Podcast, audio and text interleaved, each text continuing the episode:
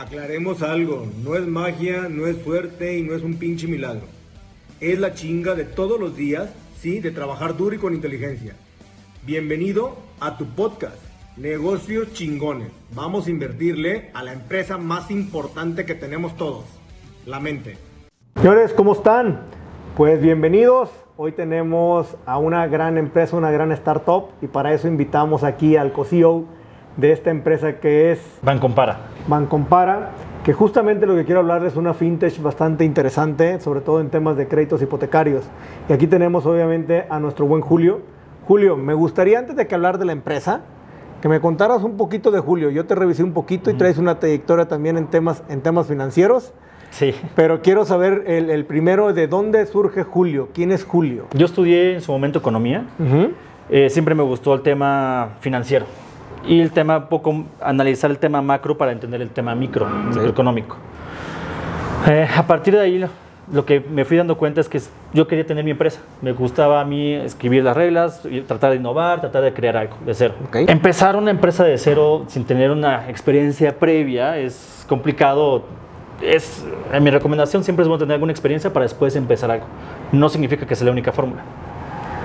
Entonces, lo que analicé en su momento era dos maneras de, de empezar a conocer más diferentes negocios para pues, eh, poder empezar uno propio. Entonces, uno, fui consultor de negocios durante dos años. Ok. De esta manera me permitió ver muchos negocios de manera operativa y estratégica. ¿Qué edad tenías ahí? Tenía 24 años. Ok. Eh, estuve de los 24 a los 26 como consultor de negocios. Eh, tuve muy buen exposure, tuve muy buen contacto con directores generales de empresas grandes y hice muy buena relación con ellos afortunadamente. Y eso me permitió estar eh, dentro de consejos de administración como oyente o como administrador de las diapositivas en ese Ok. momento y conocer bien cómo se toman decisiones estratégicas a grande nivel. Después de eso fui cuatro años banquero de inversión Dentro del cual me permitió mucho ver más a fondo el tema financiero de las empresas y también el tema de, de decisiones estratégicas de la empresa, comprar una empresa adicional, ah, levantar capital para una unidad de negocio adicional, eh, levantar deuda, reestructurar deuda eh, o vender el negocio. Prácticamente traías un buen know-how en todo eso. Sí, en la parte de toma de decisión y en la parte de análisis. ¿Qué tanto aprendes en la parte, vamos, ya en la, en- en la parte experimental, donde entras a ver ahora sí cómo están las cosas, a la parte que uno ve en la escuela? Porque obviamente, pues Claro. sales en la escuela, uno va, aprendes muchas cosas, pero lo que tú ves ahí, cuando llegas y lo experimentas, ¿qué tanto cambia? Es muy diferente, sobre todo como banquero de inversión o como eh, consultor de negocios o en la escuela. Tú lo que ves es, digamos, una diapositiva ya llena de información, un organigrama, un proceso, un, un concepto de negocio establecido. Ujú. Y es muy fácil dar opiniones, o es más fácil más bien dar opiniones sobre algo ya hecho. Ujú. Y siempre va a haber, oye, me gustaría aquí un poco más gris, un poco más negro, cambiar colores, cambiar estructuras. Y es mucho más difícil tener una diapositiva en blanco y tú quererlas de cero. ¿Y por qué estudiar toda la parte financiera? ¿Por qué esa carrera? Es un tema más de, porque pues ya le estás preguntando Julio sexto de prepa, ¿no? Y en ese momento fue, a ver, me gustan las matemáticas, soy bueno con los números, pero no algo tan teórico como estudiar matemáticas aplicadas o actuaría, sino quería ah, algo de más numérico aplicado a algo pues, menos teórico que finanzas, Ok. porque después en finanzas hay, es un, es un ramo, es un ramo muy amplio. diferente. Ajá. Eh, hay temas ultra técnicos financieros, eh, de temas complicadísimos matemáticos, hasta pues, impuestos, ¿no? Cálculo de impuestos. Este es parte de finanzas. Entonces yo quería, pues, ni fu ni fa, algo que pueda aplicar a, a crear algo, a un negocio. Entonces economía se me hizo una carrera que podía abarcar un poco de todo sin especializarme o enfocarme solo en algo. Otra opción pudo, pudo haber sido ingeniería industrial que son cosas que, carreras muy diferentes, pero que a final de cuentas, post carrera, se pueden dedicar las personas a cosas similares. Uno- como un poquito más procesos, ¿no? Estructura mental, Eso que es a lo fin que- de cuentas es un proceso, ¿no? Así Cómo ves un problema, cómo lo estructuras, cómo ves posibles alternativas de- para resolverlo y cómo lo resuelves. Pues, estudias economía, sales la carrera, ¿dónde estudias? En el ITAM. En el ITAM. Sales y dices, me voy a ir ahora sí a practicar. Sí. Sí, sí, sí. Bueno, trabajé durante la carrera un año en, en una arrendadora para con- pues, em- tienes que empezar a trabajar. Fue buena experiencia, fue una, una chama muy operativa. Entonces, de lo teórico de la carrera a una chamba 100% operativa, que pues literal corría por la oficina, veía problemas, resolvía problemas, es, eh, fue buena experiencia por cambiar ese dinamismo. Ya. De estar sentado en- solo con un libro o una computadora en la, en el- en la universidad, a estar corriendo con papeles a, re- a resolver problemas en el primer trabajo. De tu primer trabajo al entrar a la banca, ¿qué es lo que cambió? El plan siempre fue probar los dos, los dos temas, el tema de la banca de inversión Ujú. y el tema de consultoría. Y sí Ok. tuve la fortuna de entrar a ambos trabajos. Eh, no cambió nada en mi perspectiva. Tal vez en algún momento, siendo ya banquero de inversión, eh, levantamos dentro de la firma un fondo de capital privado para Ok. ya hacer inversiones de manera directa. Y al momento que estábamos haciendo ese levantamiento de capital para el fondo, Ujú. sí, siendo honesto, sí cruzó por mi cabeza, oye, pues tal vez mi llamado es a- al tema de fondos de inversión. ¿El fondo era para invertir en qué tipo? ¿En qué Eh, tipo de sectores o productos o en qué invertían? En ese momento la tesis era para invertir en temas de educación, Ok, eh, microfinanzas y salud, ok. que era en 2013, 2012 eran temas que estaban pues, en muy buen crecimiento. Me gustaba la tesis, me gustaba el equipo y sí pensé quedarme en esto para siempre. Y tal vez, oye, eh, aprendo el fondo y tal vez en unos años, pero ya eh, a los 45 años yo me lanzo y ya le- a- levanto mi fondo. Sí fueron cosas que analicé en su momento, Ujú. pero regresé a, a mi tesis original. No, ah, yo lo que quiero es hacer una empresa que yo empiece de 100% desde cero. O sea, siempre tuviste en tu cabeza terminar siendo un emprendedor en crear algo Sí. propio. Correcto. ¿Por qué? Uno al principio piensa, bueno, pues para ser, no tener este trabajo de 9 a 7, ¿no? Sí, sí, Tener sí. un poco de libertad. Oye, pero uno cree siempre no, hombre, para no tener tanta chamba. Exacto. No, es cuando más chamba tienes, se me hace. Así empieza un poco la idea y después, bueno, ok, tal vez ya empiezas a entender un poco más de la vida, ok, tal vez tengo que trabajar de, de 9 a 12 de la noche unos años y después, si me va bien, pues ya me puedo eh, desenfocar un poco del día al día y ver más la parte estratégica, que no, tal vez la parte de la estrategia es más toma de decisión que estar 10 horas eh, en la computadora. Es correcto. Es más un tema filosófico, de Dicen cierta que no. manera. El chiste no es que trabajes 10 horas, sino en qué empleas esas 10 horas. O sea, la estrategia Exacto. creo que es parte fundamental, no nada más en temas financieros, sino en la vida. Todo tiene que tener un plan, una estrategia, que hacia dónde quiero ir, cómo voy a ir y, cómo, de- o sea, cómo voy a afrontar todo lo que, lo que estoy plasmando ahí, ¿no? Correcto, porque todo tiene que tener un plan, tiene que estar estructurado y tienes que ver, este es el plan A y, y esa es la manera como vas a llegar a tu plan. Y mucha gente se frustra porque el, plan A no se cumple Ujú. y ahí dobla las manos o desiste de cualquier tipo de emprendimiento, ya no sea una empresa, sino o cualquier proyecto de vida. Creo que lo más constante en esta vida es que el plan falle. Entonces siempre hay que tener un plan A, plan B, plan C, para cualquier cosa que pase mal, ya tengas avanzado mentalmente qué otras posibles soluciones hay. Entonces, regresando a la pregunta de por qué emprender, sí me gustaba eso de que, bueno, tal vez en algún día no tengo que estar en la computadora 10 horas al día. Porque sobre todo como consultor de negocios o como banquero de inversión, sí son jornadas largas. Ujú. No siempre, pero sí había jornadas pues, que te echas 30 horas seguidas, ¿no? Sin parar. Órale. Este, como emprendedor no es así, porque ya no tienes que hacer un, no hay un PowerPoint o un Excel que tengas que entregar para cierta hora. Sí hay una nómina que pagar. Pero hay un sinfín de actividades ahora. Exacto. ¿No? Y lo que nunca para es la nómina. Entonces siempre hay mucha gente que se va estresando cuando el flujo de caja va alcanzando el pago de nómina. Hay mucha gente que se estresa y no sabe cómo resolver, o si no tiene 10 meses ya prepagados o de, de colchón, se empiezan a estresar. Y ah, todas las empresas grandes van a pasar por ese estrés. Emprender significa eso, o sea, no siempre vas a estar arriba, son, hay altas, hay bajas siempre, o sea, porque no depende de ti, hay muchas cosas, yo creo que alrededor también hacen que se muevan los negocios, Exacto. como ahora la pandemia, por ejemplo, ¿no? O sea, o sea, o sea, estamos de acuerdo, o sea, son factores que no contemplas, pero que pueden llegar y que te pueden poner una sacudida. Correcto. Y ¿No? el chiste del emprendedor es esa tolerancia al fracaso y cómo tener ese optimismo de cómo aprender de los errores que has cometido en el pasado, de los temas macroeconómicos o externos que pasan eh, fuera de la empresa, que te afectan a la empresa, cómo sobrevivir a ellos. Entonces es un tema más de sentido de supervivencia. de resiliencia, de cómo seguir cada día, de cómo tolerar mm, pues, malos resultados y cómo ver cómo darle la vuelta de malos resultados a buenos resultados de una manera rápida y eficiente.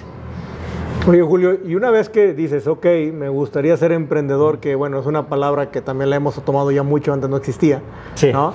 Abrir mi negocio, ¿no? Antes era así, ¿no? O sea, pero Sí, cuando empezamos en 2014, emprendedor, pues no, no, no se A escuchaba no, no mucho. se escuchaba mucho, O sea, o sea- era Entrepreneur, el título de una revista Sí. y entre varias revistas que hablaban de temas similares. Pero obviamente aquí lo, lo- lo- lo bajamos porque yo creo que surgió mucho más en un tema, en- tema en inglés, que es Sí. el entrepreneur, y luego, ok, puedo ser el emprendedor, ¿no?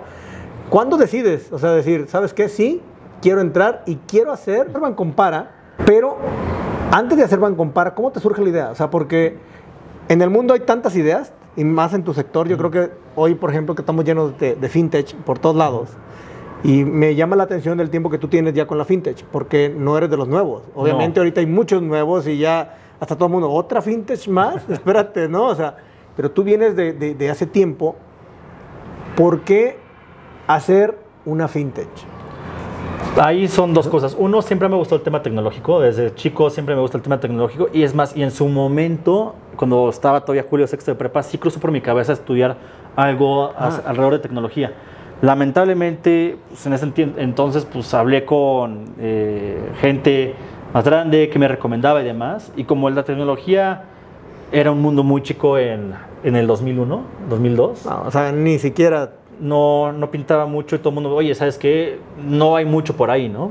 Es más, yo pasé la carrera sin una computadora propia, ¿no? Había un centro de cómputo en la universidad donde ibas a imprimir alguna cosa o ibas A ver, lo que te enseñaban cosa. era lo básico, o sea, si te hacían abrir un Excel era wow para todos, Sí. ¿estás de acuerdo? O sea, no era la, la gran, el- el- la, la gran cosa, ¿no? Hoy, bueno, las cosas han cambiado, Y siempre me gustó el tema de tecnología. Y después, ya siendo consultor en negocios y siendo banquero de inversión, veías más el tema de tecnología. Tuve afortunadamente unos clientes muy buenos Ok. eh, de- como banquero de inversión que en el sector tecnológico. Y ahí otra vez volví a meterme más al tema de tecnología y sabía que me gustaba. Entonces dije, a ver qué me gusta y qué sé hacer. O sea, sé, ah, me gusta la tecnología, sé que es el futuro, o pienso que es el futuro, y me gusta la, la parte de, de finanzas. ¿En qué año más o menos empiezas a pensar todo eso? Eso fue 2013. 2013, Empezar a ok. cocinar un poco la idea, de, la- sobre todo... Tú todavía trabajando, yo todavía trabajando, trabajando en banca y todo lo demás. pero todavía sin saber qué iba a hacer, de Ok. qué- en qué iba a emprender. Nada más era el proceso de maduración Ujú. interno de la idea de emprender y de tomar ese riesgo de, oye, tengo mi salario fijo y si los resultados de la empresa dan bien, tengo un bono adicional. Ya eras, eras casado, tenías responsabilidades, tenías algo No, ahí. ahí estaba totalmente soltero. Y fue Ajá. por parte de las cosas que quise tomar. Dije, a ver, si lo voy a hacer en algún momento en la vida es ahorita. Sí. Ya casado con hijos, eh, hay otro tipo de responsabilidades en la vida. Aquí, a ver, si me voy a cero, pues no pasa nada. Le voy a estar muy triste, sí. Este, pues voy a tener que vender pues, cosas que tengo para, para seguir el día al día, pero pues, pues ni modo. Pero eres ¿no? tú. Exacto. Ajá. No era game over, no era. sí, sí, pues, sí, sí, se acabó todo ya. Exacto. Entonces dije, dije, el momento es ahora. Y sobre todo fue en el 2014 se hizo el cierre del fondo, es, es decir, Ok. eso significa que el fondo, la firma donde estaba, levantó el capital requerido para, para ya empezar a, hacer inversiones. Y en el momento que se hace ese, esa recaudación de los fondos, dije, este es el momento. Porque si ya me espero, prefiero quedarme en el fondo de inversión en lo, que- eh, para hacer las inversiones, crecer los negocios donde se hagan las inversiones y después hacer la desinversión en dichos negocios. Claro. Para vivir toda la, todo ese ciclo de- Sí, sí, sí. del, del fondo. Entonces dije, si, ese es- si, si lo voy a hacer en el momento es ahora. Y entonces en 2014 salgo de mi trabajo. Bueno, a finales de 2013 salgo de mi trabajo, 2014, eh, inicios de 2014, ahora sí, me siento en una computadora en blanco, literal, y pues ahora qué hago, ¿no? Porque pues no podía dedicarle tiempo, que mi trabajo pasado era absorbente. Entonces, rebotando ideas con un amigo que al principio estuvo conmigo, empezó conmigo el negocio, este, pues, veíamos, bueno, ¿qué hacemos? Y él en su momento, oye, pues yo tengo una hipoteca. Y muchos amigos alrededor pues estaban casando, estaban comprando su primer departamento y estaban entrando al tema de las hipotecas. Entonces digo, bueno, pues eso es un tema de análisis financiero. Puedo analizar financieramente si tomaron una decisión correcta o no. Y lo curioso fue que mis amigos en ese entonces pues, eh, eran gente igual de la universidad o de otras universidades y muchos en finanzas. Y lo curioso fue que personas con una experiencia financiera muy, muy alta, hasta algunos con hasta maestría en finanzas, no tomaban la mejor decisión de la mejor hipoteca. Y la cosa es que el banco pues, va haciendo lo complicado, porque hay una tasa de interés pero además de la tasa hay comisión por apertura, un seguro de vida, un seguro de daños, comisiones mensuales, pago de avalúo. Hay muchísimas variables. Tasas, en ese momento había tasas crecientes, tasas decrecientes, tasas variables. Entonces el análisis de esa información era bien difícil, porque aparte no es como si cada banco tuviera solo un producto. Fíjate que estás comentando, y voy a parar tantito aquí, porque estás comentando algo que vale mucho la pena recalcar. Creo que la mayoría de las personas nos enfocamos en ver nada más una tasa. Correcto. O sea, y, y ese es un error muy grande. Y, lo comento porque nos ven muchos emprendedores, nos ven mucha gente que incluso apenas anda en esos trámites y creo que valdría la pena pusieran toda la atención en lo que tú estás diciendo porque, como tú dices, hay demasiadas variantes que pueden ponerte la tasa más baja. Demasiadas. La más alta. Correcto. Y hay muchos bancos que son buenos en marketing que dicen, oye, esta es la tasa y es la más baja. Pero ya que analizas todo la enchilada completa, o sea, todos los gastos que vas a tener alrededor, oye, no es la más barata. Entonces, los bancos que más crecían o que más colocaban hipotecas eh, son los que hacer mejor marketing. Y sí es muy importante el marketing, todos lo sabemos que es importantísimo el marketing, pero vimos la oportunidad, oye, ¿por qué no hacemos un negocio donde nos encarguemos que el, que el cliente tenga el mejor crédito hipotecario para lo que está buscando? Porque lo que vimos es que no todos los bancos son para todos los clientes y no todos los clientes son para todos los bancos. Correcto. Entonces, nosotros como un ente intermediario podremos decidir por medios tecnológicos decirle al cliente cuál es el mejor banco para su situación específica. ¿Cómo te das cuenta de todo esto y cómo te abren la información? Digo, la información me queda claro que mucha es pública y está ahí. Sí es pública la información, pero está bien escondida. Exacto, pero no toda la tienes a la mano, o sea. No. ¿Qué tanta chamba hacen ahí? Porque, digo, es, complicado. Y, me queda claro, digo, por, si yo me recuerdo y quiero vivir mi experiencia de cuando compré mi, mi, primer casa, la verdad yo fui de los tontos que creyó que porque estaba en un banco era lo mejor. Y lo cual nunca fue cierto. Tuve que liquidar ese crédito porque era de los más caros que había. Este, e, hice, la, hice la peor tontería de mi vida porque en ese entonces yo hasta compré Nudis, imagínate. En su momento de lo que había. Era lo que había, no, pero había tasa también. Entonces yo, mi mente, ah, es más barata la mensualidad. A la larga, o sea, era la tasa más baja, pero la larga se te convertía en un demonio. Sí, esos créditos se hicieron una bola de nieve gigante, igual los que estaban en vez de salarios mínimos del Infonavit. Entonces cambié todo a los dos años y bueno, ya me quedé muy bien y ya mejor, para una casita líquida y todo lo que tú quieras, pero fue uno de los errores más grandes y ahorita que tocas tú ese tema, creo que es importante porque muchos cometemos ese error. Y es un error muy común que pasa aquí en Estados Unidos, en Inglaterra, y por eso hay empresas como Bancompara que ayudan en este tipo de intermediación la gente sí se da mucho por esa finta, ¿no? Y no, y no es un error poco común, o sea, le pasa a todos. No, no, no, y, a todos los niveles, yo creo, ¿no? A todos, los niveles. todos los niveles. Ahora, ustedes analizas, tú ves, eh, eh, encuentras ese hueco de mercado que dices, oye, está interesante. Sí. ¿Cómo te llama la atención para decir, esto va a ser? Fue algo que sí, se juntaba mucho con lo que sabía hacer y lo que quería hacer. Que sabía la parte financiera y quería hacer la parte de tecnología. Ok. Entonces se junta el hambre con las ganas de comer, de cierta manera. Y dijimos, pues bueno, vamos a hacer esto. Y entonces empecé a hacer, lo primero que tuve que hacer es, pues vamos a analizar los bancos. Y lo que tú dices, la información pública, no pública. Y, y sí es una información, toda es información pública, pero es bien difícil de sacar. Haz de cuenta que tienes una mesa llena de papeles hasta acá y la información que necesitas de cada parte pues está muy escondida en cada uno de esos. Son Exceles complicados los que tienen en ese momento los bancos, eh, muchas trampas de, los bancos tienen cinco productos y muchas veces a la persona que estaba en la sucursal decía, oye, pues tú tienes que sacar cinco hipotecas de cada una de las cinco. Entonces tal vez ya había colocado cinco de las baratas y tiene que colocar cinco de las caras. Ya, ok. Entonces entender muy bien los incentivos de cada banco o cómo lo bajaban eh, y sobre todo entender cada producto financiero a, detalle. Y tú ves un, un, Excel con una tasa de interés y dices, pues qué tan complicado puede ser es mucho más complicado de lo que parece. Eh, por ejemplo, en su momento en algún banco podías caer en uno entre 856 posibles cajones de, que cambian cuánto te prestan máximo sobre valor del inmueble, o la tasa, o el plazo. Había 856 posibles combinaciones en un mismo banco. en un solo banco. Y ahora pues, estamos hablando que pues, no hay un banco, afortunadamente, en México. Ya tenemos pues, una variedad representativa. Y acerca de esa, esa, esa disección de cada producto financiero de cada banco, pues sí representó en su momento una labor de meses, de meses, de meses. Hoy por hoy lo sigo haciendo, pero ya sé cómo piensa cada banco y ya me tardo una hora en hacer una actualización de un banco. Y eso es en la parte solo del producto financiero. Ya, ya tenías la idea, la validaste, pero internamente.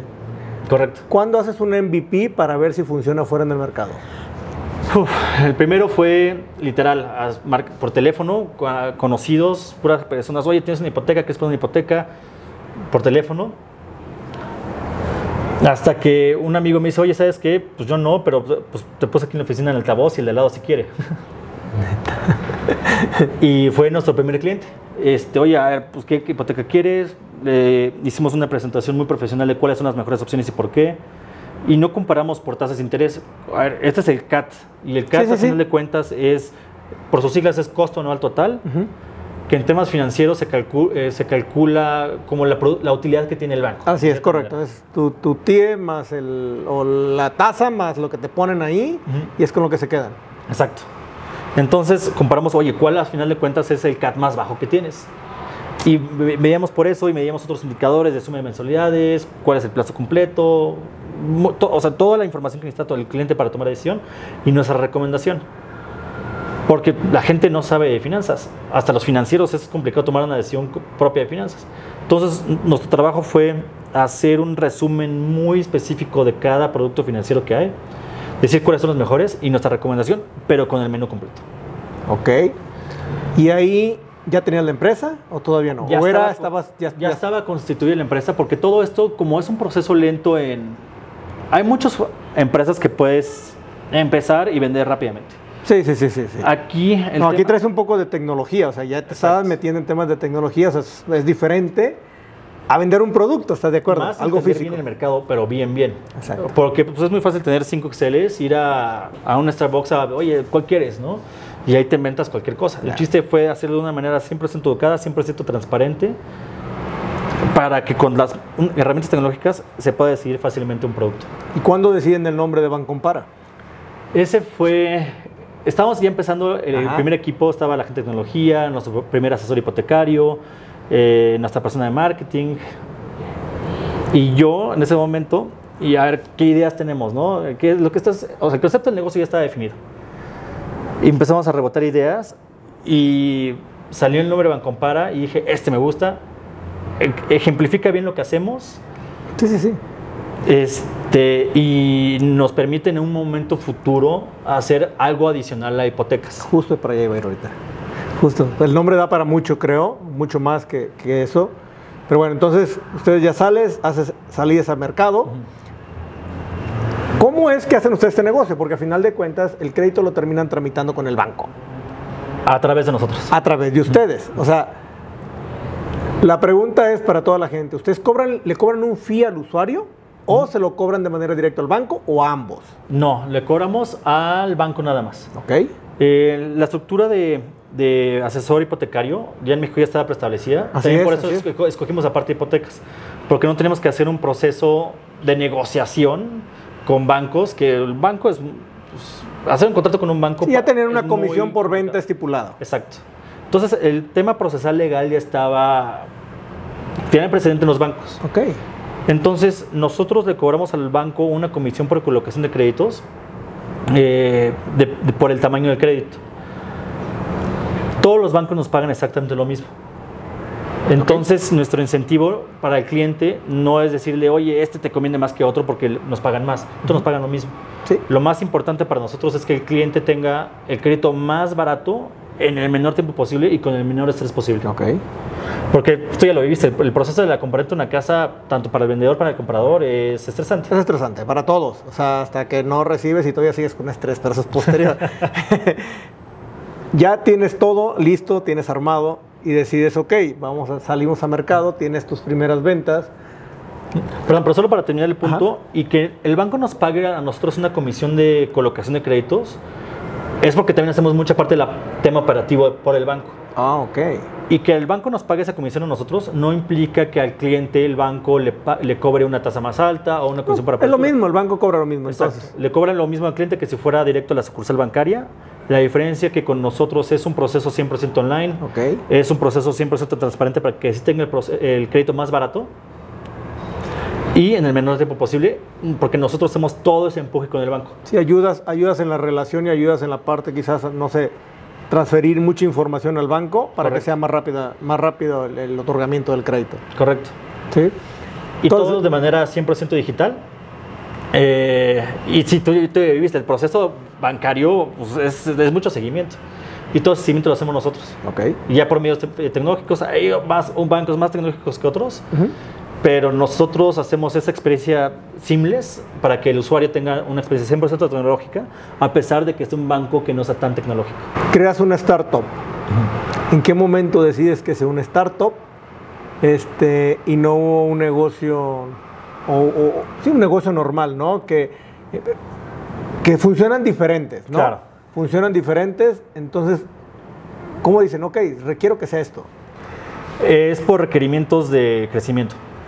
Nosotros pudimos haber podido empezar desde cero y crecer orgánicamente y nunca ser una startup, sino ser un negocio, bueno, Tradicional, lineal. exacto, ¿no? Y, y tal vez startups, todas las empresas que empiezan son startups, ¿no? Pero como usamos la palabra es como un negocio Que novedoso. quiere crecimientos que- exponenciales, va a Correcto. levantar capital, charala, charala, ¿no? Y realmente la toma de decisión de, sabes que tienes que levantar dinero, capital para crecer el negocio de una manera exponencial, fue por los requerimientos de que requiere tecnología.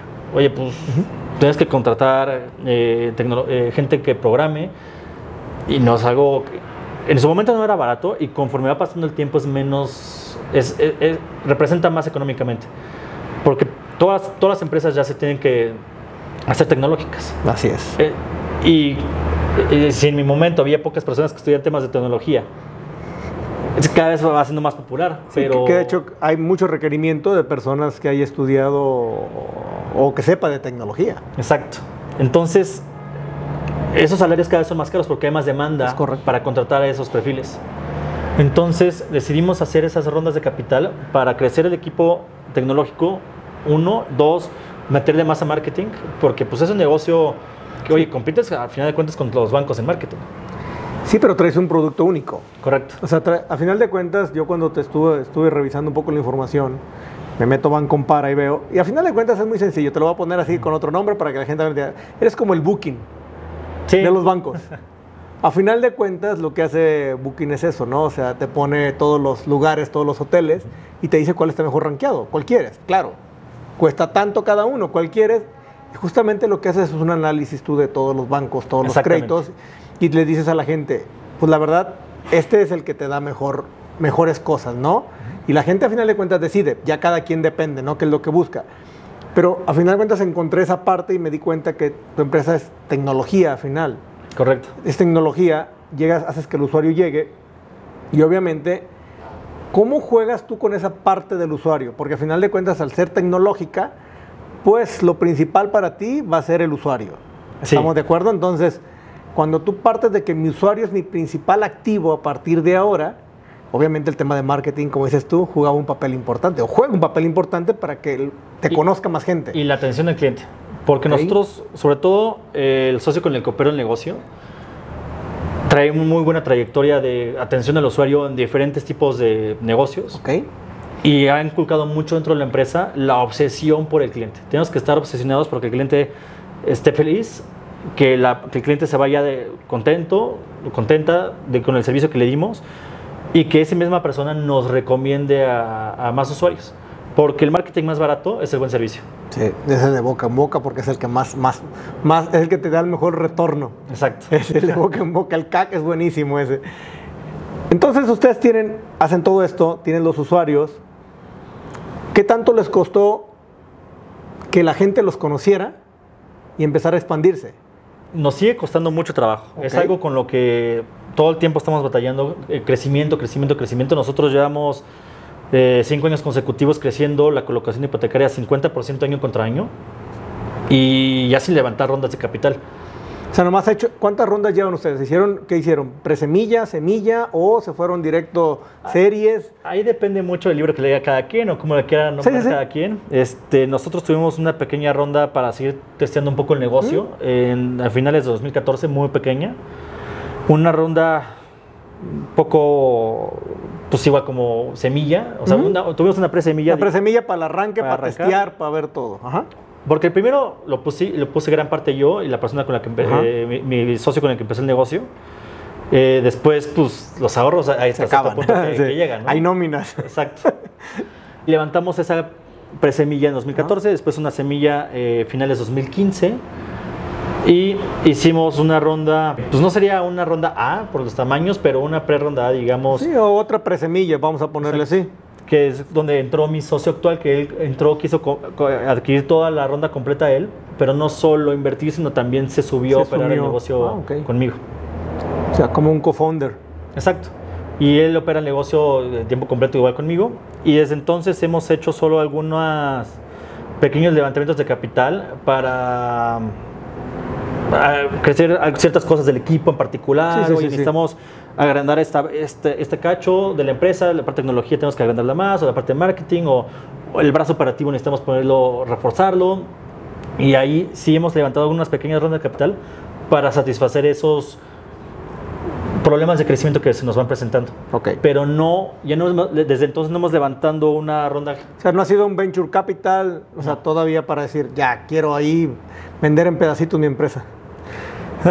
sí, no, porque ahí ya entras a juegos Sí, diferentes. sí. Que sí nos hemos diluido, claro, Ajá. pero no. Ah, pero no- no como irte a un eh, venture. Ronda B de, de- de fondo capital privado. Sí, sí, sí. Entonces, vamos, ya tienes toda esa parte. ¿Hacia dónde quieren ir ustedes? A mí me gusta tu modelo. Me gusta el que se hace el booking de otras cosas, vamos a ponerlo así. Porque si tú ya tienes ahorita al usuario, tienes varios usuarios, ¿por qué no meterte, vamos a poner el tema automotriz, que también los bancos dan los créditos, ¿no? Si ya tienes el análisis, tienes, tienes la data del usuario, ¿por qué no ir también hacia el otro giro y quizás, no sé, crear un ecosistema ahí? Claro. Y esa es una excelente pregunta y por eso el nombre Bancompara. Siempre la tesis del negocio ha sido abrir más las unidades de negocio para da- dar, ofrecer lo mismo que hacemos en Bancompara, que es transparencia, e intermediación y facilidad para obtener el crédito que necesitas, pero para otros créditos. Justo. Y no solo créditos, también para los ahorradores. Justo también tasas de interés. Oye, quiero meter mi lana. ¿A Exacto. ¿Dónde, dónde, dónde me conviene? O sea, es que no, no existe una plataforma que te dé eso. O sea, me queda claro, te voy a ser muy honesto. Cuando los investigo, se me hace bastante interesante tu página, todo lo que ustedes hacen. No sabía tampoco antes de eso. ¿Sí me entiendes? Entonces, me queda claro que en el tema hipotecario, pues no, porque no ando buscando casa. No, Claro. me imagino que si pautas, pues no me va a llegar a mí porque no ando buscando casa. No soy el target. Pero para la gente que busca casa, a lo mejor sí les apareces. Claro. La pregunta es, obviamente en el tema de autos es mucho más grande el mercado. En número de créditos al año sí, en tamaño de colocación Ah, no, total en dinero es no. más eh, la casa todavía. Ok, sí, sí, sí, me queda claro que sí. ¿Y cuál es tu nicho de mercado en, en el crédito, en el crédito de casa? ¿El que sea? El que sea, nosotros hemos visto créditos desde 200 mil pesos hasta 2 millones de dólares. Órale, así entras todo, a todo. De todo el abanico. Eh, nosotros no nos especializamos en un nicho socioeconómico, Ok. nos, nos especializamos en el producto hipotecario. ¿Y por qué no hemos abierto más unidades de negocio? Por un tema de foco. ¿no? Si quieres hacer algo bien, te tienes que enfocar, enfocar, enfocar. Afortunadamente, eh, el producto, los procesos están. La ejecución a veces, a veces falla, a veces la ejecución en cualquier negocio no es perfecta pero yo ya no podía estar, yo ya no me puedo meter a todos los detalles de la operación, más sí en la parte estratégica de definir procesos, definir pues, hacia dónde vamos en la empresa a, a nivel general. Ya no me puedo meter a la coma de si un, si un, si un mail tiene una coma o un punto y coma. No, me queda, me- o sea, me queda claro, digo, yo creo que es algo que también falla mucho a, a muchos. Mucha gente del- quiere hacer micromanagement y eso es, tú te conviertes tú en tu peor enemigo. Es correcto. De hecho, es- uno de los errores más grandes que pasa afuera, ¿eh? Sí. Y de hecho, yo, yo he estado ahí metido ahí, ¿eh? Y yo lo hice muchos años. Quise, quise hacer muy, micromanagement, mucha obsesión que tuve de manera personal.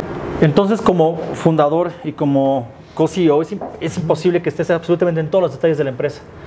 Para eso, lo que ya empecé a hacer, que sí me tardé en hacerlo, siendo honesto, es contratar a más gente como middle management de la empresa eh, que pueda hacer mucho lo que yo hacía antes. Ya. Todo el mundo siempre le da miedo soltar la cuerda, pero lo tienes que hacer para crecer. No puedes hacer toda la empresa. ¿Cómo, ¿Cómo le haces para enfocarte? Es uno, te- lo comento porque todos tenemos esos problemas. Eh, la vida está llena de tantos distractores. Vivimos en el mundo de la distracción ahora, pero completamente por tantas cosas que vemos, ¿no? Tenemos toda la facilidad, todo es muy fácil. Y es muy fácil distraerte, es más fácil ver el, el pasto verde del vecino de al lado y decir que está más bonito que el tuyo. Pero Sí. no lo conoces, estamos de acuerdo, o sea, siempre pasa eso. ¿Cómo le haces? O sea, para decir, oye, no, eh, quiero terminar esto y después de esto voy a la siguiente unidad de negocio cuando Claro. hay personas ahorita con startups Que que, está 80 abriendo, o sea, oye, espérate, o sea, y están abriendo sin fin de unidades de negocio nuevas y tú dices, ok, ¿cómo le haces? Fue dos, dos temas. Uno, hemos sido muy eficientes eh, en el efectivo, ¿Ok? porque hay muchas startups que, oye, levanté una ronda y muchas veces tengo que justificar que voy a gastar esa ronda en un año para levantar la siguiente ronda. Entonces, pues empiezan a echar, echar escopetazos por todos lados y a ver, pues, dónde cae el pato, ¿no? Eh, Eh, y es una tesis correcta. No, bueno, no es incorrecta, es una tesis pues, que es viable muchas veces, pero es riesgosa. Es y- viable si, si, si si traes tienes- la lana para tirarla. Exacto. Porque eh, no es eficiente en recursos económicos. No. Entonces nosotros dijimos, a ver, vamos a hacerlo súper eficientes en recursos económicos, pero hacer algo que funcione bien, bien, bien. Y hoy por hoy por eso ya no estamos quemando dinero, nosotros ya somos autosustentables. Sí, sí, sí, o sea, vives, o sea, tú eres rentable. Exacto. Y eso, pues, ¿cuántos startups hay hoy por hoy que sean rentables? Ahorita tenemos un problema muy fuerte con la mayo- bueno, mayoría de unicornios. De hecho, Europa tiene un problema muy fuerte ahorita con unicornios que les han inyectado lana a morir, que les dejaron de inyectar y van a declive. La tendencia es de que van a quebrar, porque no, no son sustentables en el modelo de negocio para que sean rentables. Y ojalá que no quieren muchos porque le- le- nos pega a todos. No, no, no. eh, o sea, se viene, por eso obviamente es, es un problema muy grande.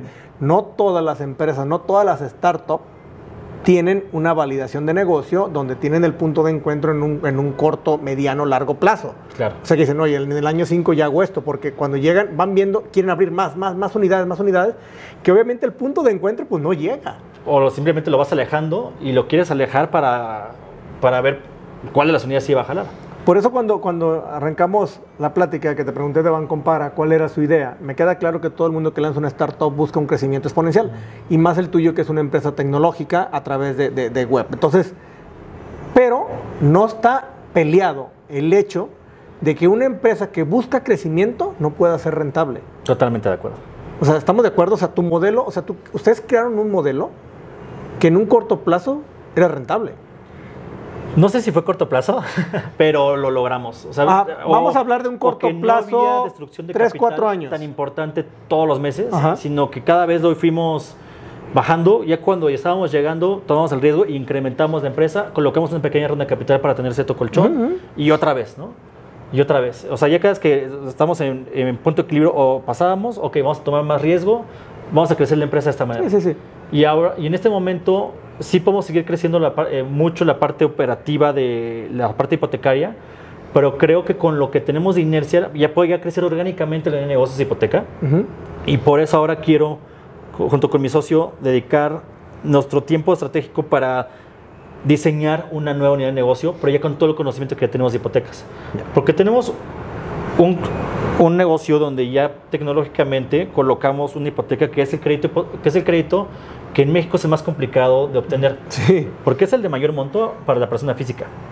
Es donde hay más intervinientes y ahí es donde es más variables. Intervinientes me refiero, está el comprador, está el vendedor del inmueble, está el banco, está la notaría, está la unidad de evaluación, en su caso el Infonavit, en su caso el Fobiste. Y depende de la entidad de federativa, hay otras variables. Es un- rollo, o sea, Diagra- estás en la parte más complicada. ¿Estamos de acuerdo? Correcto. Eh, ¿Cuánta gente está trabajando actualmente contigo? 40. 40 personas. Aproximadamente siempre entran, salen, pero aproximadamente 40. Ok. Tienes 40 personas. ¿Cuántos créditos han colocado? Hemos colocado eh, más de 1.200 créditos. que en, que en número no dices, bueno, pues no es tanto 1.200 Ah, pero en créditos, monto. pero en monto ya son más de eh, 2.700 millones de pesos. Sí, sí, sí. El monto es un dineral. Un dineral. Sí, sí, sí. Entonces viene la nueva unidad de negocio. Quieren, imagino, ¿quién la va a liderar? En este momento parecería que lo voy a yo. Ok, el equipo de trabajo que tienes, obviamente, ya, ya es autónomo, se pudiera decir. Todavía no decidimos bien qué, cuál va a ser la nueva unidad de negocio. Ya tenemos, hemos hecho, a ver, qué es lo que hacemos, el mismo análisis que hice en 2013. ¿Qué es lo que tengo? ¿Qué es lo que sé hacer? ¿Y qué es lo que quiero hacer con lo que ya tengo? Entonces, lo que queremos hacer en esta nueva unidad de negocio, que todavía no sabemos cuándo ni qué, es apalancar nuestras fortalezas, conociendo nuestras debilidades para que en la nueva unidad de negocio nuestras debilidades no estén tan presentes. Y sea apalancarnos 100% de lo de la mayor fuerza que tenemos. Te voy a hacer una pregunta que, está, que, que, eh, que obviamente es una pregunta que ha tocado mucho el mercado por la cantidad de fintech que se han armado el día de hoy y siguen haciéndose un montón de fintech. ¿A, a qué explicación tiene de que haya tan, tantas empresas hoy que otorguen dinero? O sea, ¿a qué se deberá? ¿Al mercado? ¿A las crisis? ¿A la inflación?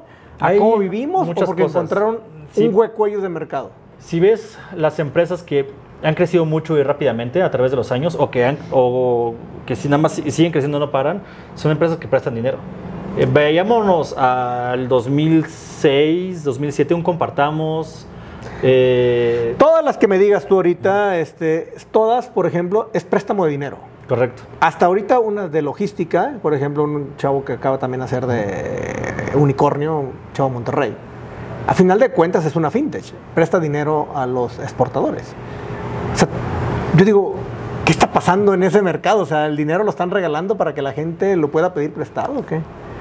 Hay dos cosas. Uno, cómo lo prestan. Si es a través de un P2P lending, es decir, oye, yo lo voy a prestar a una persona, un préstamo personal o a una empresa, yo startup, ¿de dónde saco ese dinero? Hay P2P lending que una persona ve perfiles o yo quiero invertir en, en prestarle a alguien más y la startup se queda con un margen de diferencia. O de manera institucional, la startup busca una línea de crédito para hacer esos préstamos. Todos los que hacen préstamos a pymes, pues tienen que sacar de préstamos institucionales. No, no puedes juntar a tantas personas para que presten ese dinero. Entonces, hay muchas, depende del nicho, cómo sea el vehículo de prestar. Eh, pero eso es una historia, ¿no? ¿Cómo, cómo la startup consigue dinero para prestar? Ya sea institucional, ya sea de su propio balance, que eso casi no hay, este, o no hay, o este, de institucional o de personas físicas, o de algún fondo que esté privado que lo meteríamos dentro de lo institucional. Pero lo importante es la demanda. La demanda que hay en el público en general para consumir préstamos. Y el problema es que la banca tradicional se ha tardado mucho en, por ejemplo, créditos PYME, pues es muy lento. Bueno. Préstamos personales tal vez son muy caros o, oye, nada más es descuento de nómina, este, o si es que es de manera más barata. Hay muchos temas que hace complicado para que la persona común y corriente se un préstamo. Ya, sí, yo sí lo veo, veo el tema ahí bastante fuerte, el tema de fintech, o sea, han crecido brutalmente. Y por eso hay tanta, un sinfín de, de fintechs. Nosotros incluidos somos fintech, pero nosotros no prestamos, nosotros somos No, no, no. O sea, me gusta tu modelo. Me gusta tu modelo porque al final de cuentas tú no estás prestando dinero. O sea, tú juegas con el dinero de otros a través de tu plataforma. O sea, es que es- eres el Uber. Eres el Uber de los créditos hipotecarios. Prácticamente, eso eres. O sea, y, y la verdad, te soy honesto, a mí me gustaría verte en Latinoamérica. Sí es algo que nos han buscado mucho para expandir el negocio en Latinoamérica, pero regresamos al tema de foco. Si no, hasta que no tengamos, porque hoy por hoy somos, sí como oficina única, la que más coloca créditos hipotecarios en México, pero no pintamos todavía en el mapa porque está muy pulverizado el- cómo la gente saca su crédito hipotecario. Entonces, y algo como filosóficamente que he querido hacer, hasta que no tengamos, no sé, el 10% del mercado en México, ¿Cómo le van a hacer para llegar a ese 10%? Digo, porque al final de cuentas tiene que ver con una expansión, a lo mejor marketing, ¿no? No lo sé. ¿Cómo le van a hacer para llegar a ese 10%? Porque uno- tienes un muy buen producto, ¿eh? Claro. Déjame te digo que de lo que he revisado es uno de los mejores productos que hay en el mercado. Hay, gracias. Eh, hay muchas cosas, hay muchas aristas, no nada más es una, un- un- una manera. Es uno, tenemos que seguir automatizando y haciendo más escalable nuestro modelo de negocios de manera operativa. Hoy por hoy, por mucho, somos eh, los más eficientes. Y, por ejemplo, un asesor tradicional atiende más o menos a cuatro clientes al mes. Y un muy buen asesor tradicional. Muy, muy bueno. Nosotros, con la tecnología, un asesor dentro de la empresa Bancompara, con todos los procesos que tenemos automatizados, atiende- está colocando más o menos 14. Atiende a no, más, bueno, pero estás- no todo el mundo compró una casa. Hay mucha gente que le ayudamos desde ese primer instante de, oye, estoy empezando a tomar la toma de decisión de poder comprar una casa en un futuro. Desde ahí les empezamos a ayudar a nuestros usuarios. Entonces, uno es seguir escalando la productividad por asesor hipotecario que tenemos. Ok. Todos los tenemos dentro de la empresa, son empleados de la empresa. Entonces, ¿cómo hacemos que cada uno de estos asesores, con el mismo esfuerzo que hacen hoy por vías tecnológicas, sean mucho más eficientes? Eso es uno. Dos, es eh, marketing. Tenemos que hacer- tener mucho más presencia en marketing. Somos bastante conservadores. eh, porque hasta que no tengamos mayores eficiencias, no queremos abrir la llave durísima al marketing. Y tres, pues a ver, si una persona ya la estamos haciendo doblemente eficiente, pues vamos a contratar al doble de personas para ser cuatro veces más productivos. Es correcto. Entonces es siempre una regla de tecnología, procesos, personas y marketing que nos ayudan a ir creciendo poco a poco. ¿no? Entonces cada vez que le subo a uno, tengo que ir subiendo a los otros. Y, y- pero lo que, como tú bien lo decías, no hemos levantado rondas de capital gigantes para ahora sí de 1 pasar a 100 luego, luego. Vamos pasando de 1 a 2, de 2 a 4, de 4 a 8. Vamos, sí exponencialmente, pero de una manera eh, Ordenada. ordenada. Ok, porque yo te veo en un crecimiento 10x hacia arriba. O sea, yo, yo, yo, yo con lo que estamos platicando, lo- la información, digo, déjeme les digo que soy el que más aprende siempre en estas pláticas. Y este, yo te veo en un 10x sin problema. O sea, no tienes problema para llegar a un 10x. El Ah, único, el único que veo- somos nosotros mismos. No, no, no, yo, yo justo por ahí iba a ir. O sea, yo creo que eh, el, el freno ustedes lo han puesto este, porque tienes el producto para hacerlo.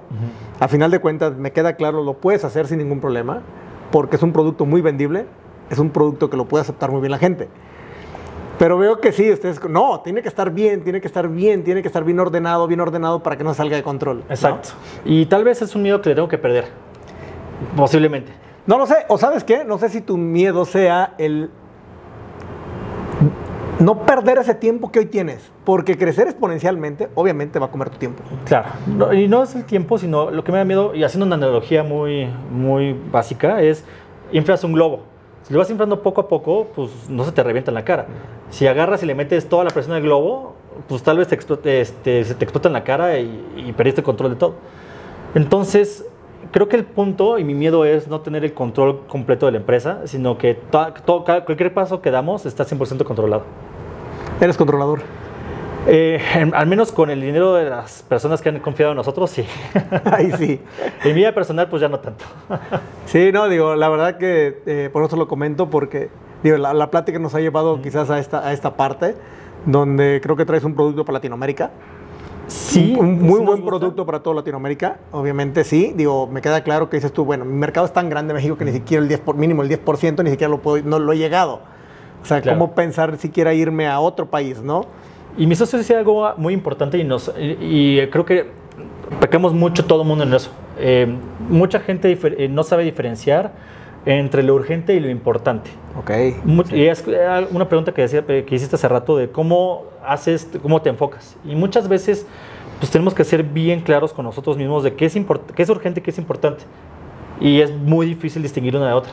Oye, es urgente eh, tener listo eh, la nómina del siguiente mes en la caja. Es claro, es urgente, eso lo tienes que tener. Pero si después eso te empieza a nublar de toma de decisión, qué es lo importante y hacia dónde vamos, la estrategia completa del negocio, oye, pues tienes que arreglar rápido lo urgente y tener un colchón extra para que te puedas em- dedicar a lo importante. Claro, porque si no te va a quitar el sueño. Exacto. No, te va a quitar porque se convierte en urgente y ya no era tan importante, pero ya te quitó el sueño. Y ya Y te regresas, dedicaste te quita el enfoque. Exacto. pierdes el enfoque. Sí, está interesante, digo, eh, son diferentes formas de ver las cosas. He entrevistado varias personas donde van, van a- con el acelerador a fondo. Contigo vas con un acelerador, eh, conforme vas viendo la velocidad, le vas acelerando, le vas bajando, vas haciendo eso. Sí. Vas jugando mucho con tu velocidad, tú Y- mismo. Y ninguno de los dos modelos es mejor que otro. Nada más es un tema de toma de decisión y cómo vas administrando el riesgo. Sí, justo, yo creo que a final de cuentas son, son, son por eso son startups, porque a final de cuentas tienes que tener esa flexibilidad para poder moverte para donde tú quieras cuando se te presente lo que se te pueda presentar. Claro.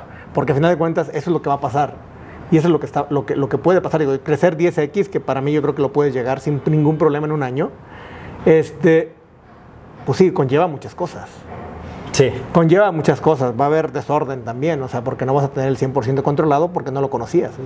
O sea, sobre la marcha vas a conocer qué va a pasar y cuando pase, pasa, vamos a, como todo mundo, ¿no? Metemos un parche por mientras en lo que ya le cambio bien todo, ¿no? Pero al final de cuentas terminamos haciendo muchas veces eso y creo que parte importante de esta plática es el hecho de, tan bien enfocados están en lo que quieren, sin salirse de la premisa que crearon. ¿Sí? Yo creo, o sea, tú creas una empresa, creas Banco Compara y dices, hasta que no llegue aquí, quiero que sea así, quiero que sea así. Híjole, y, y- y es muy difícil para un emprendedor, para un empresario no salirse de esa línea. Es difícil. Es muy difícil. De hecho, digo, en todos los aspectos, yo creo que parte importante del por qué la gente no logra a lo mejor muchas cosas que se propone en la vida, o el famoso año nuevo, no, ese quiero bajar peso, quiero esto, quiero esto, y las 12 uvas, ¿no? ¿Por qué no se logra? No se mantuvieron en el plan. Porque no, hay, no, no, no lo seguiste. O no te hicieron un desenfocaste. Eh, El distractor te, te atrajo y está más bonito esto. Mejor me echo mi torta, me echo mi pan, me echo mi todo. O sea, ¿sí me Claro. entiendes? Porque en la vida estamos llenos de distractores. Entonces, quiero felicitarlos porque son de las, de las pocas empresas que traen un enfoque muy claro sobre lo que quieren.